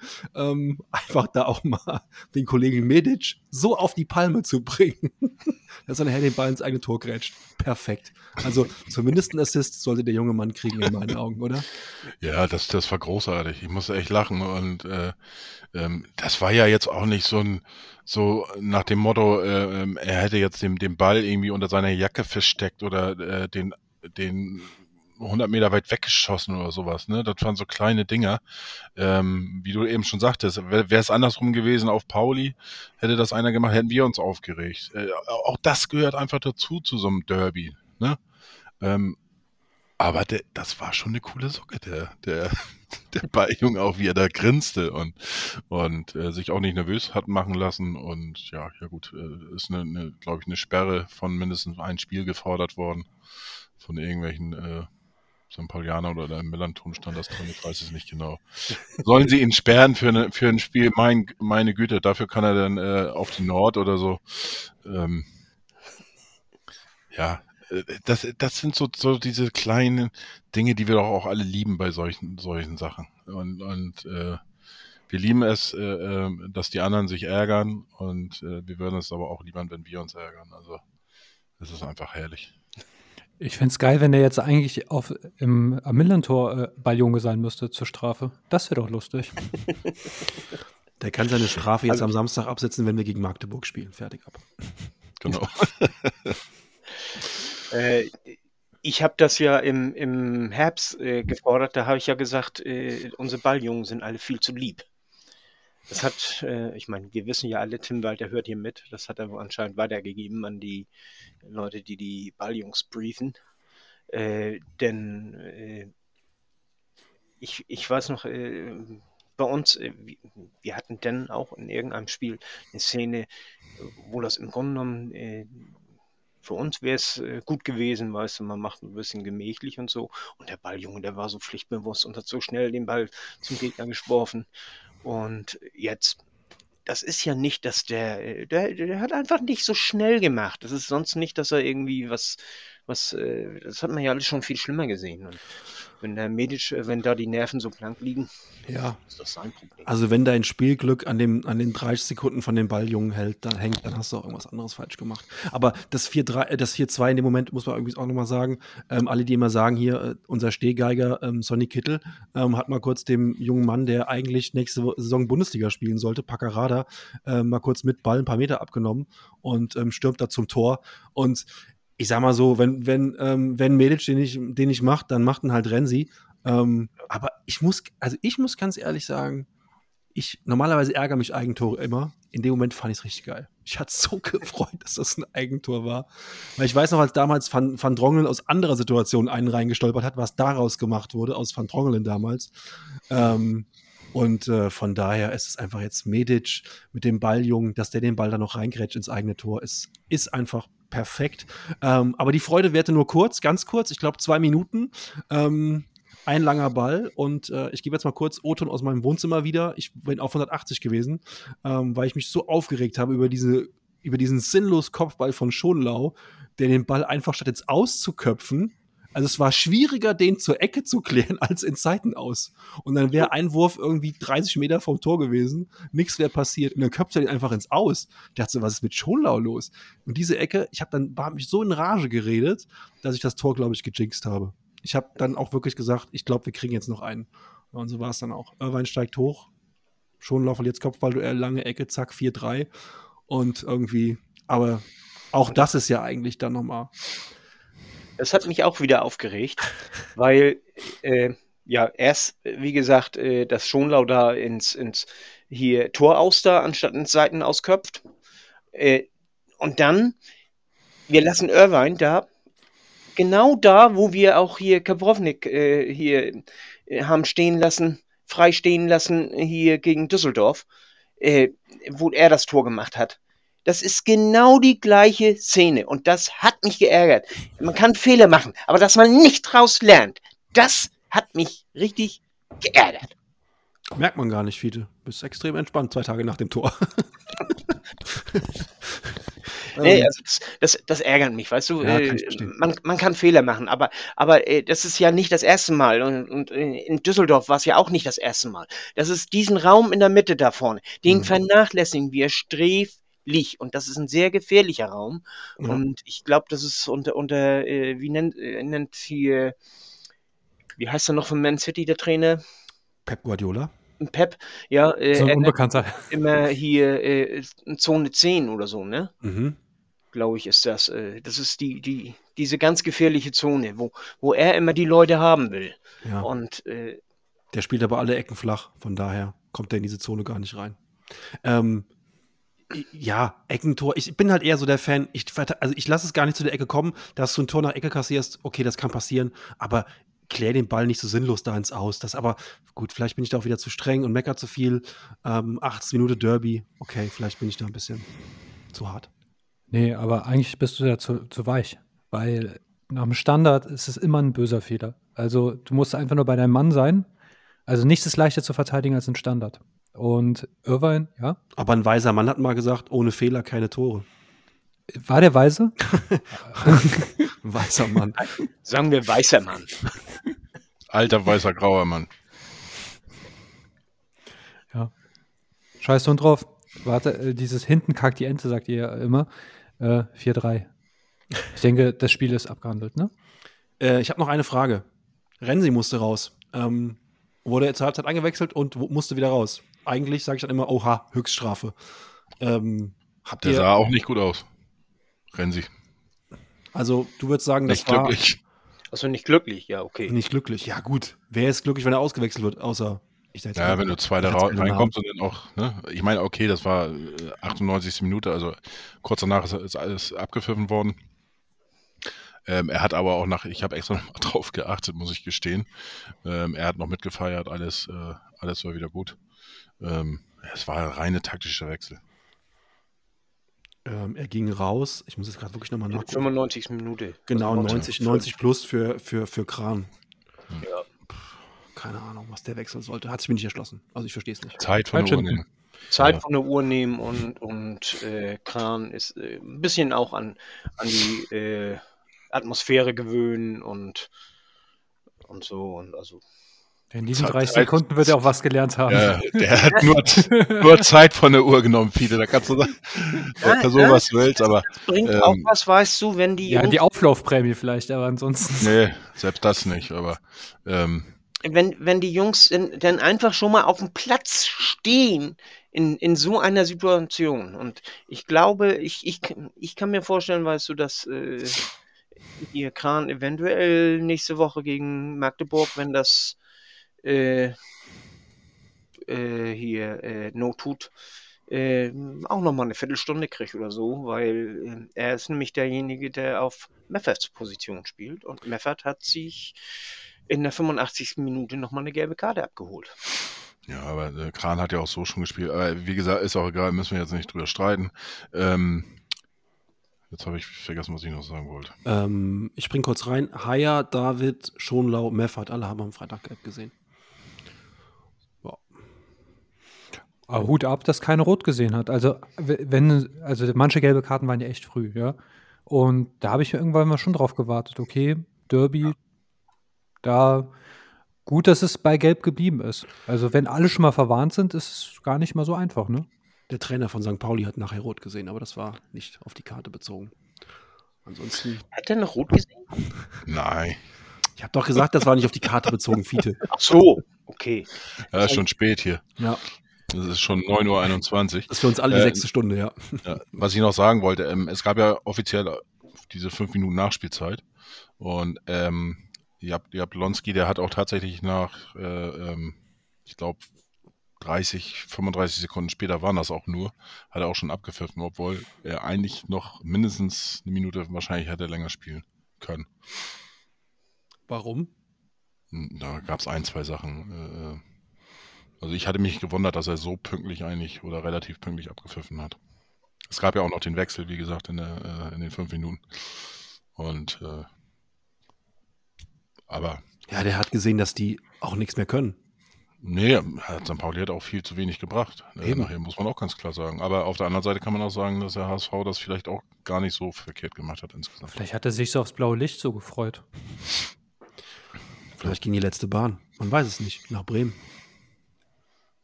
Ich, oder er will WM-Schiri werden. Die haben ja auch. Nee, Afrika-Cup war das, wo die einfach mal immer so vier Minuten ach, früh ach, abgepfiffen haben. Abgepfiffen. Bei der WM, dann hätte er ja noch was mehr Eben, draufgepackt. Bei der WM würden wir jetzt noch da sitzen, würden noch HSV gegen St. Pauli gucken. Der, aber Afrika-Cup-Jan war das, ne? Ja, die haben immer Oder bis er 88 vorzeitig. schon mal abgepfiffen. Sorry, die Frau hat gekocht. Da ging, auch, Abpfiff. da ging auch der Bus ein bisschen früher. Ähm, ja, also insgesamt äh, Kurzfazit. Ich muss ganz ehrlich sagen, ergebnistechnisch, spielverlaufstechnisch, von allem her kann ich mir ein Derby nicht geiler malen. Natürlich, klar, wenn du 5-0 gewinnst, ist auch lustig, aber so ist es eigentlich noch viel witziger. Mit dem Ausgang und dann, was da drumherum und danach und davor war, geht es eigentlich wenig geiler, muss ich wirklich sagen. Also für mich ein rundum gelungener Freitagabend. Danach die Disco-Show, das wurde ja auch viel kritisiert dann, ähm, was dann im Volkspark abging. Ich glaube, die Leute, die da waren und auf die verlasse ich mich, was die so geschrieben und gepostet haben, muss es ein mega geiler Abend gewesen sein. Es wurden, es wurden Vergleiche aufgemacht zu Juve, zu, äh, zum Spiel in Karlsruhe. Äh, keine Ahnung, soll jeder für sich selbst entscheiden, aber es war schon, es war schon richtig geil und ich hab, bin, beneide alle, die, die im Stadion waren und diesen Abend da genossen haben. Das muss einfach mega, mega geil gewesen sein. Gänsehaut und ähm, besser geht's ja gar nicht. Tatsächlich habe ich das Thema, also jetzt nicht auf das Licht bezogen, aber um Show allgemein. Ich habe es im Unterricht durchgenommen. Und man darf da, man muss auch mal von sich selbst weg. Ja, so, ich habe Fußball immer so und so geguckt. Nee, man muss ja auch irgendwie gucken, wie kann ich junge Menschen für, für den Fußball begeistern, eben mit sowas. Also, die finden so eine Show geil, das sieht ästhetisch aus, das, das kannst du posten äh, und so weiter. Man darf Fußball nicht immer nur für den 40-, 45-Jährigen äh, denken, sondern auch für die jungen Menschen. Und ich fand das Bombe. Auch für den 56. Alter, ey. ey. Man darf nicht nur für die 40 und 65, man muss auch an die Jüngeren denken, Alter. Jetzt hast du uns aber hier äh, einige richtig alt gemacht. Mich nicht, Äh, mich nicht. Ich fühle mich da gar nicht angesprochen. Alter. Nee, aber ich bin, bin da vollkommen bei, bei Chris. Also an so einem Abend, wo du auch weißt, es wird bei YouTube gestreamt, kostenlos und so, dann nach so einem Spiel sowas zu machen, ja klar, du kannst halt alles scheiße finden. Ich finde auch alles scheiße, was St. Pauli macht, aus Prinzip schon mal, ja. Das machen die halt genauso, regt mich gar nicht auf. Also juckt mich null. Die können das alles scheiße finden, dass das irgendwie, dass wir da ein Bauernverein sind oder so. Ja, sollen sie halt denken. Das ist für mich überhaupt kein Maßstab. Das war einfach toll. Ich fand's super und ähm, ein rundum perfekter Abend mit allem Pipa und Po. Genau. Also ich, ich muss das nicht jedes Mal haben, äh, will ich ganz ehrlich sagen, aber äh, in der Situation passte das einfach. Das passte wie Arsch auf Eimer und, und, Wenn du es jedes Mal machst, ist es auch nicht mehr geil. Das machst du halt nach so einem Spiel. So, Ja. Punkt. Und es passte einfach auch. und dann, wie du nämlich auch sagst, weißt du, soziale Medien, die Fotos, die gehen durch die sozialen Medien und die sehen ja wirklich geil aus. Ja. Sagen, was du willst. Äh, eins möchte ich aber noch mal ins Spiel bringen. Ähm, Fiete, wo warst du beim Spiel eigentlich gegen ähm, Hannover? Ähm, weiß ich nicht mehr. Und wo warst du gegen St. Pauli? Ähm, weiß ich auch nicht mehr. Gut, dann mach dir mal Gedanken für die letzten beiden Spiele. Oh Menno. Ich will wieder ins Stadion. Viele, die, die zwei Spiele schaffst du auch noch von zu Hause aus, oder? Geh, geh so auf Pauli einfach. Ich will. ja, ähm, gut. Ich glaube, zu dem Spiel ist alles gesagt. Ähm, wir wollten eigentlich noch auf die Lowlights gucken. Ich glaube, das haben wir, haben, wir, haben wir während des Spiels, äh, haben wir genug auf Lowlights geguckt. Oder möchtet ihr auch noch gerne euer Lowlight loswerden? Ähm, Muss ich mache mich mal unbeliebt. In einem Punkt gebe ich dem Pauli-Trainer recht. Ich finde, Tim Walter könnte anders jubeln. Also, das hat wirklich einen sehr unsportlichen Touch. Finde ich, ist ein Lowlight. Also, das zu den Gegnern hin und so, das, das mag ich nicht. Also, Da äh, bin ich mir gar nicht so hundertprozentig sicher, ob das wirklich Richtung Gegner war. Weil er war direkt, ähm, ich weiß die Szene, äh, wo er Richtung Gegner äh, gejubelt hat, Aber er war direkt äh, mit auf dem Weg dorthin, wo er gejubelt hat, mit dem Torwarttrainer ähm, in Gange. Und äh, das war auch Richtung Torwarttrainer. Und Torwarttrainer ist zu seinem Torwart gelaufen, wie immer. Ähm, aber klar, du hast recht, er ist unter dem Fokus. Alles, was er macht, egal was er sagt und macht, es wird ihm im Moment alles negativ ausgelegt. Und ähm, ich sag mal so, äh, Tim, mach so weiter wie bisher. Und dann Und- kannst du immer noch mal schauen nach der Saison und dann äh, alles Ja. gut. Und Hürzeler hat sich auch, weiß Gott, nicht äh, mit Ruhm bekleckert. Meine Mama hat immer gesagt, mess dich nicht an Schlechteren. Ja, ich bin Nö, da musst du recht haben, aber trotzdem, äh, äh, wer selber in der Scheiße steht, weißt du. Wer im Glashaus sitzt, äh, sollte nicht mit Steinen schmeißen. So heißt das, ne? und nachts Ja, sind und- alle Katzen grau. Wer im Blockhaus sitzt, soll nicht mit Kreissägen jonglieren. Okay, Jan wollte was sagen? Jetzt Ähm, geht's los hier. Ich finde halt, ich bin da, bin da bei Chris, so richtig souverän ist es nicht. Ähm, aber wie gesagt, es ist Derby. Ähm, die Vorgeschichte, Hürzeler sagt in der PK, auch völlig unsouverän und unmotiviert nach dem Zusammenprall der beiden damals bei Unterhaching oder wo das war. Äh, er kann nicht dafür garantieren, dass am Freitagabend nichts passiert. Da dachte ich so, okay, wo kommt das jetzt auf einmal her, sowas zu sagen, finde ich auch komplett sinnlos. Dann jubelt der St. Paulianer nach 30 Minuten beim 1-0, jubelt vor unserer Fankurve mit ausgestreckten Händen an seinen Ohren. Ähm, ja, kann man auch machen, aber halt, da muss man nachher auch dann da, damit leben, dass wir es halt auch machen. Ist beides scheiße, aber hey Mann, das ist halt, ist halt immer noch Sport und ähm, er hat keinem eine Wasserflasche an den Kopf geworfen oder so. Damit alles cool. Ich finde es halt schwierig, wenn man selbst so unsouverän ist, dann auf fehlende Souver Souveränität von anderen hinzuweisen. Wenn man Jo. jetzt da sitzt, die Valerie Lubanowski und komplett sediert ist, dann finde ich es vielleicht, also da hätte ich Tim Walter auch gesagt, Tim, du musst nicht vor Valerie Lubanowski die, die Säge machen beim Jubel. das wäre ein bisschen affig, aber so, da die halt auch einfach, ich sag nur, sechste Minute, es geht um einen Einwurf und die komplette Pauli-Bank, ja, steht beim Bundesgerichtshof. Also frage ich mich halt auch, Leute, da müsst ihr euch auch nicht wundern. Da haben sich alle nicht mit Ruhm bekleckert und ähm, da muss man nicht auf den, auf den Finger mit den anderen mit, also auf den, auf den anderen mit dem Finger zeigen, so rum. Absolut. Und äh, ähm, er kann ja auch nicht, nicht äh, souveräne, Souveränität einfordern, wenn er das selber nicht brachte. Souverän wäre von ihm gewesen. Ähm, nach dem Motto, der Klügere gibt nach, wäre nach der PK hingegangen, hätte ihm die Hand gegeben und gesagt, schönen Abend noch und, das, und auf Wiedersehen. Ähm, das wäre souverän gewesen. Aber war er selber auch nicht. Und, ähm, aber auch er ist jung, der ist 30 Jahre alt, darf man auch nicht vergessen. Ähm, nichtsdestotrotz, er ist im Fokus, Tim Walter ist im Fokus, wir sind alle im Fokus. Äh, nur der HSV. Jonas Bolt war sehr souverän, überraschenderweise. Das müsste Die, Su- die, der souveränste äh, nicht-offizielle. Äh, und das Jonas Bolt, das ist schon, äh, äh, nee, nicht offiziell, nicht Spieler. mhm. das muss man auch erstmal was schaffen. Besonderes. Ja. Ja, Note 1 für Jonas. Was war ansonsten am Wochenende? Ähm, am selben Abend hat Darmstadt zu Hause gegen Karlsruhe gewonnen. Ähm, Darmstadt bleibt Tabellenführer. Vier Punkte vor äh, Heidenheim, fünf Punkte vor uns. Heidenheim hat gestern ziemlich souverän gegen Kiel gewonnen, ähm, sodass vorne alles zusammenbleibt. Fiete hat es eben schon gesagt. Platz 4, 5 und 6, alle 47 Punkte. Für mein Gefühl sind die auch erstmal raus aus dem Aufstiegsrennen. Ähm, aber fünf, fünf Spiele, 15 Punkte. Ähm, neun Punkte ist dann zwar viel Vorsprung, aber auch das in der zweiten Liga, ich würde da noch keinen abschreiben irgendwie. Da kann irgendwie alles noch passieren. Es sind zehn Punkte auf den zweiten. Klar, da ist der direkte Aufstieg, wird schwierig für die drei hinter uns, aber die Konstellation ist halt so. Die zweite Liga ist äh, sehr, Ja. sehr schwierig zu tippen. Von daher, aber man muss ganz klar sagen, eigentlich, wenn man nüchtern drauf guckt, das spielt sich jetzt unter den dreien da vorne ab. Und wir wissen ja, haben wir ja schon vor Wochen im Podcast gesagt, jetzt heute hat es auch die Bildzeitung gemerkt, ähm, überraschenderweise haben Heidenheim und wir dieselben Gegner.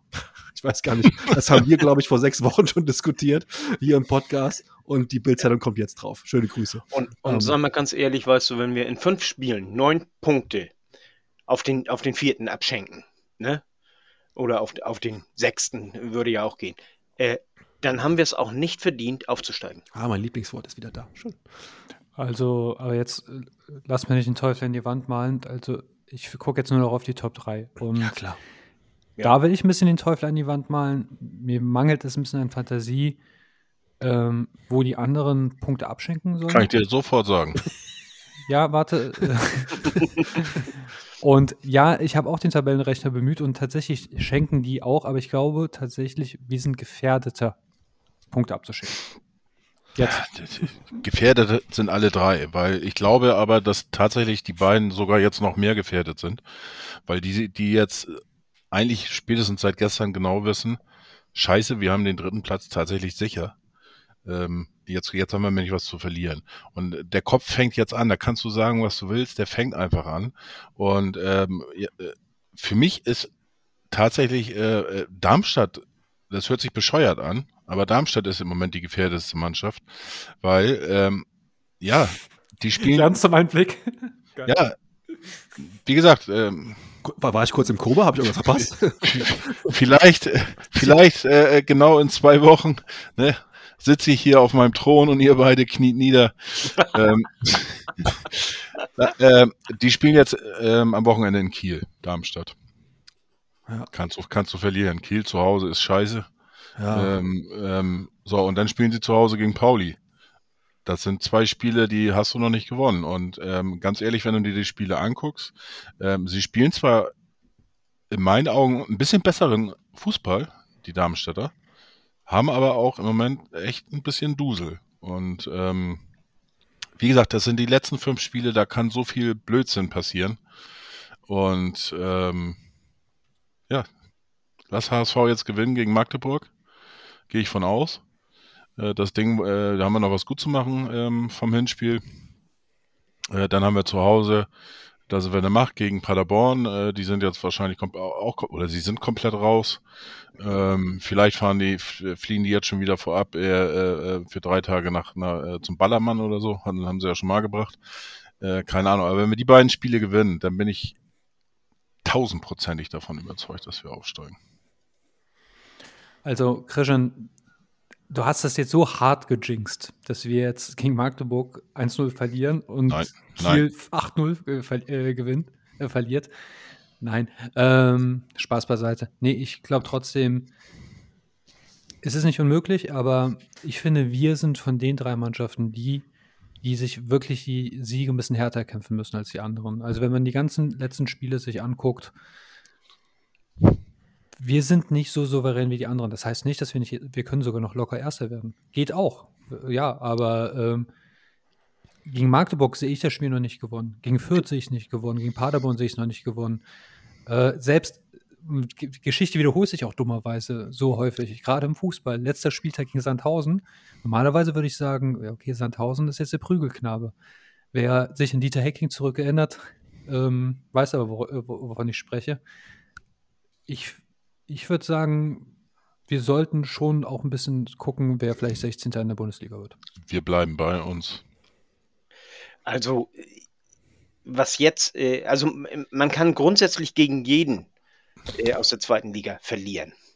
Also das, äh, und ich sehe da kaum Unterschiede in den, in den hier äh, äh, restlichen Spielen von der Qualität her, äh, äh, ob nun Darmstadt hier, Heidenheim oder wir. Und, Äh, gegen Sandhausen darfst du nicht verlieren, auch gestern. Äh, Nein, äh, äh, nein, äh, aber, aber lass mich mal, lass mich mal zu Ende reden. Du kannst, die, die, das tut sich alles nichts. Das, was sich jetzt, wir kommen jetzt in die Crunch-Time und jetzt entscheidet der Kopf. Und ich denke, gerade durch dieses geile Derby sind wir so ein bisschen oben auf. Natürlich, wir müssen jetzt gegen Magdeburg nachlegen und alles. Ich glaube nicht, dass die anderen beiden alle Spiele, alle fünf Spiele gewinnen. Und es liegt dann an uns zu sehen, dass wir sie gewinnen. Und wir können das. Wir haben das letztes Jahr in den letzten fünf Spielen gemacht. Und wir können das, äh, äh, wir haben jetzt durch den äh, Derby-Sieg haben wir auch den Rückenwind und wir haben Fans ohne Ende und alles. Und äh, ich glaube daran, wir werden Zweiter.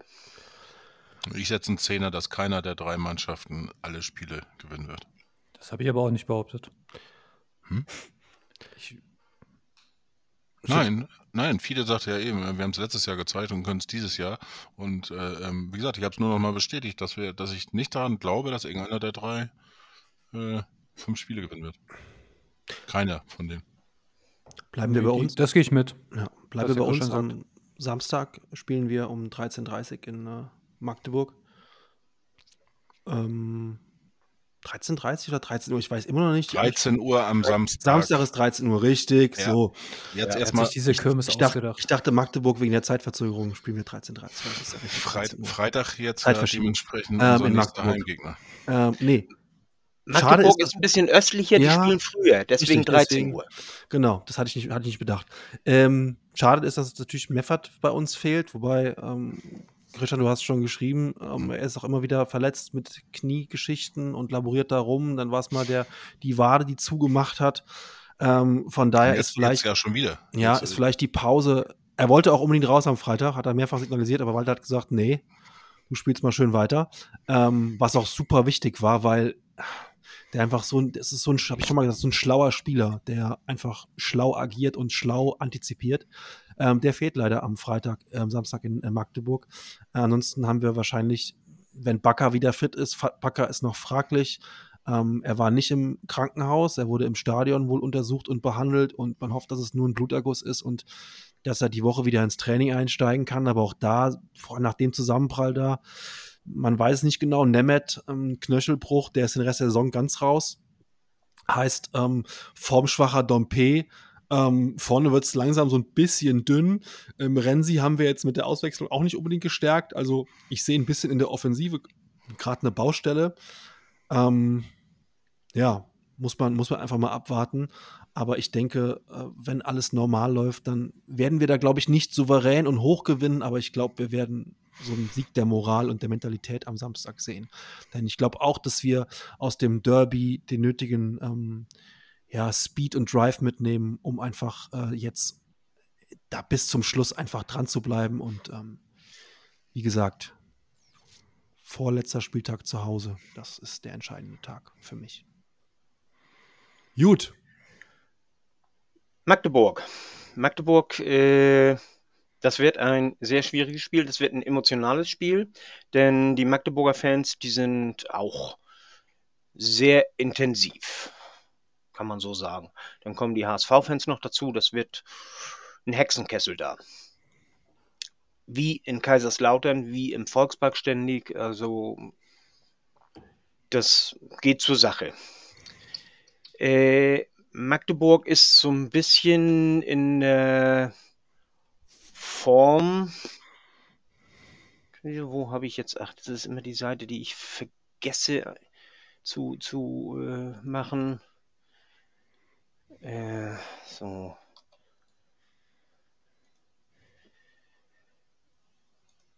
Da gehen wir nicht. Ähm, die sind auf dem aufsteigenden Ast. Die haben äh, zweimal gewonnen in den letzten fünf Spielen, einmal unentschieden, zweimal auch verloren. Also so ist es nicht, dass sie äh, alles wegzocken, was geht, aber die spielen eigentlich einen recht schönen Ball, äh, sind ballsicher, sind spielen auf Ballbesitz auch. Das wird interessant, äh, inwiefern sie es schaffen, den Ballbesitz auch äh, durchzuziehen. Ähm, und äh, versuchen eben mit aller Gewalt den Ball auch nach vorne zu tragen. Allerdings äh, kann Reimann auch glatt mal einen langen Ball nach vorne schieben und die kommen, das muss man sich wundern, äh, die kommen auch gut an. Sie haben ihren stärksten Mann, den haben sie auf äh, links außen, das ist der Artig. Äh, Quateng, den kennen wir ja, äh, der spielt auf der 10 so ein bisschen. Brünker äh, spielt auf der äh, 9, äh, ist der Mittelstürmer, ist allerdings äh, nicht der hier äh, der treffsicherste schlichthin. Äh, der beste Spieler, also der, der beste Torschütze, das ist Quateng mit neun Toren, Artig mit sechs Toren und äh, Brünker, also deren, deren hier Mittelstürmer ist eben noch nicht mal in, in den äh, Top 5 Torschützen der Mannschaft. Ähm, sie spielen mit zwei Sechsern. Eine Viererkette mit zwei Sechsern und äh, versuchen, wir kennen Tietz ja, wie er ist, versuchen alles spielerisch zu lösen und äh, aber auch sehr intensiv und, und äh, sehr passsicher auch. Deren Probleme sind so ein bisschen vorm, vorm Tor zu finden. Die haben sich mit der Zeit auch, äh, die waren ja auch mal auf Platz 18, haben sich mit der Zeit auf Platz 12 äh, hochgezogen, haben jetzt 35 Punkte. Im Grunde genommen kann man sagen, die sind fast safe. Also die, die äh, sind im Niemandsland, sind natürlich noch nicht hundertprozentig safe, aber äh, haben allerdings erst 39 Tore. Wir dagegen haben 58 Tore. Und äh, die Abwehr ist bei denen, äh, die haben 50 Tore kassiert, wir haben 38 Tore kassiert. Also das ist ein, auch ein kleiner Unterschied. Wir werden das Spiel gewinnen, aber äh, es wird schwieriger, als viele denken. Viele denken immer, oh, Magdeburg Aufsteiger und die Krebs sind da unten irgendwo rum und so. Das ist immer so das, was man so unterschwellig zumindest raushört und äh, dem ist überhaupt nicht so. Das ist ein inzwischen gestandener äh, Zweitligist und von dem, wie sie im Moment spielen, sind sie Mittelfeld. Gutes Mittelfeld, würde ich sogar sagen. Und äh, so sollte man auch daran gehen. Also äh, mit dem nötigen Respekt den braucht diese Mannschaft, also den, den, der gebührt dieser Mannschaft auch. Das macht Tietz eigentlich recht gut, was er da macht. Vor allem darf man nicht vergessen, dass am Samstag uns da wieder ein volles Haus erwarten wird und dass es wieder wahrscheinlich ähm, Pokalatmosphäre ist. Das ist, ist, in Magdeburg das Spiel des Jahres. Das ist eben anders als ähm, äh, jetzt zum Beispiel, äh, ich sage jetzt mal, ähm, wenn, wenn Kiel irgendwie oder wenn jetzt Heidenheim in Kiel spielen würde oder so, ja, da ist halt dann das Stadion halb voll und äh, die können da ohne Druck auflaufen. Das ist dann bei uns ein bisschen was anderes, die Auswärtsspiele, aber da, da haben wir auch, das haben wir uns auch verdient und damit müssen wir umgehen, können wir auch umgehen und ähm, ich erwarte wirklich auch ein spannendes, hartes Spiel und ähm, gehe aber auch davon aus, dass wir das Ding äh, auf unsere Seite ziehen werden und ähm, am Freitagabend spielt Heidenheim schon in Fürth Darf man auch mal gespannt sein. Äh, Fürth ist so ein bisschen auch die, äh, wie immer, so eine Wundertüte. Ähm, und Heidenheim weiß man ja auch, dass die aus wenig viel machen können. Ähm, ich gehe nicht davon aus, dass Heidenheim in Fürth gewinnt. Die werden da auf jeden Fall Punkte lassen, glaube ich. Ähm, und dann spielt Darmstadt am Sonntagnachmittag in Kiel. Gut, auch da sehe ich die noch nicht durch, aber eigentlich habe ich so bei Kiel das Gefühl, die machen in der Saison machen die zwei gute Spiele, die sind beide gegen uns. Und Louis Holtby macht ein gutes Spiel, das ist im Volksparkstadion gegen uns. Von daher ähm, erwarte ich da eigentlich nichts. Und das wird Darmstadt eigentlich ziemlich souverän gewinnen. Wobei ich ja immer auch gesagt habe, auf Darmstadt gucke ich gar nicht mehr. Die sind eh durch. Die sind sicher aufgestiegen. Gut. Habt ihr das noch. Wäre, das wäre tatsächlich schon fast eine Überraschung, wenn Heidenheim gewinnen sollte in Fürth, weil ich habe mir eben mal ganz schnell über, überflogen. Äh, die net, letzte Heimniederlage von äh, Kräuter Fürth ist August 2022. Ja. Ähm, Wenn man bedenkt, wie die in der, in der ersten Liga gespielt haben. Ich glaube, ein, ein Spiel zu Hause gewonnen oder so, ne? Letztes Jahr? Ja, gut, andere Liga. Ja, ja, andere Liga. Aber trotzdem. Ja. Zu Hause gegen Heidenheim sieht die Bilanz von Fürth nicht so gut aus. Ne? 0-1, 0-0, 0-0. Und dann der letzte Heimsieg gegen Heidenheim war 2017, habe ich gerade mal geguckt. Also, ja, 0-0 reicht auch. Ja, na, e-, eben, hab ich, ich habe gesagt, ich würden, ich glaube nicht, dass die gewinnen werden, aber wie gesagt, für uns wird es auch schwer und ihr habt es ja eben schon schön zusammengefasst. Ähm, ist ja auch eine Binse in der zweiten Liga, ist jedes Spiel einfach echt, ist einfach sauschwer und das haben wir am Freitag gesehen, das sehen wir auch am Samstag wieder. Gut, hoffen wir, dass ähm, unsere verletzten Spieler ähm, unter der Woche alle wieder fit zurückkommen und dass wir am Samstag möglichst mit der vollen Kapelle antreten und dann ja, es weiter. Nur noch fünf Spiele. Ähm, langsam, langsam wird's, wird's kribbelig. Ähm, Crunch-Time, ne? Crunch-Time. Ähm, eine Frage an euch noch. Was meint ihr, wie werden wir den Ausfall von Meffert, wie werden wir darauf reagieren? Ich Mit glaube elf nicht. Spielern. Mit elf Spielern. Das ist so eine, das ist so eine PK-Antwort von, ähm, von Tim, Tim Walter. Walter. Ich lerne nur von den Besten. Richtig. Ähm, ich kann mir nicht vorstellen, dass er Kran da ins Feuer wirft. Ähm, Fände ich cool, kann ich mir aber nicht vorstellen. Ich glaube, wir werden in der Lautern-Aufstellung ähm, auflaufen. Also Reis wird ein bisschen defensiver spielen. Und ähm, dann wird Benesch zurückkehren wahrscheinlich. Und Kittel im Mittelfeld. Mal schauen. Aber ganz ehrlich, bei Tim Walter wundert mich gar nichts. V vielleicht stellt er auch Kran da auf. Keine Ahnung. Vielleicht spielt auch Renzi da. Was weiß ich. Der wird sich irgendwas überlegen. Und letztlich die Punkte und alles geben ihm ja recht. Kann man nichts zu sagen. Es wird sehr spannend. Ich habe mir gerade die Saisonstatistik auf Kicker einfach mal angeguckt. Da kannst du sehr schön bei den Statistiken die zwei Vereine nebeneinander packen. Ähm, alleine Ballbesitz 61% Magdeburg im Schnitt, der HSV 60, Zweikampfquote 51% beide. Ähm, das, äh, wenn du nur die Zahlen anguckst, ist schon, äh, ich meine, einer äh, wird mindestens weniger äh, haben wie 60% Ballbesitz. Das ist schon mal Fakt. Alles andere wäre wär irgendwie komisch. wäre jedenfalls, müssen wir da mal nachgucken, wenn es anders wäre. Gut, dann 90 Minuten haben wir fast geschafft, dieses epochale Ereignis am Freitag aufzudröseln. Ich hoffe, wir haben nichts, nichts Gravierendes übersehen, nichts, nichts vergessen. Wir haben die Mannschaft genug gewürdigt und ihr genug gedankt für diesen, wie ich finde, ganz wunderbaren Freitagabend, an dem wir noch lange zurückdenken werden. Und ja, dann geht's jetzt weiter. Weiter, immer weiter. Nur der HSV. Und morgen die neue Folge. Schon wieder. Äh, Sonderfolge. Äh, morgen gibt es tatsächlich ein, ein Klönschnack in der HSV Klönstuf. Als Gast waren bei mir heute ganz spontan der Gato und Muchel von HSV, meine Frau und der Sänger von Abschlag. Wir hatten Spaß. Und wie gesagt, die kommt morgen raus. Bleibt gesund. Nur der HSV. 70 plus lebt immer noch. Ähm, ich möchte noch äh, auf zwei Sachen hinweisen. Ihr wollt doch, dass die Folge zwei Stunden geht, oder? Dom, Dompe hat äh, das Tor des Monats geschossen. Das war sein Freistoß, den er reingemacht hat. Und äh, David und Dom und David und Jatta, die sind in der Kickerelf des Tages, des Spieltags. So. Und ansonsten nur der HSV. Ich will noch Mama grüßen. Danke für das äh, nette Abendessen gestern. War sehr, sehr lecker. Ich hab dich lieb. Nur der HSV.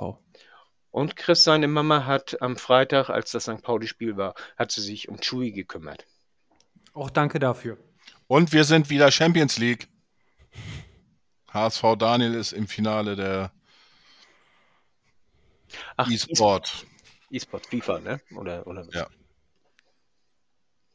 Ich denke, so. du Stufen. Haut rein.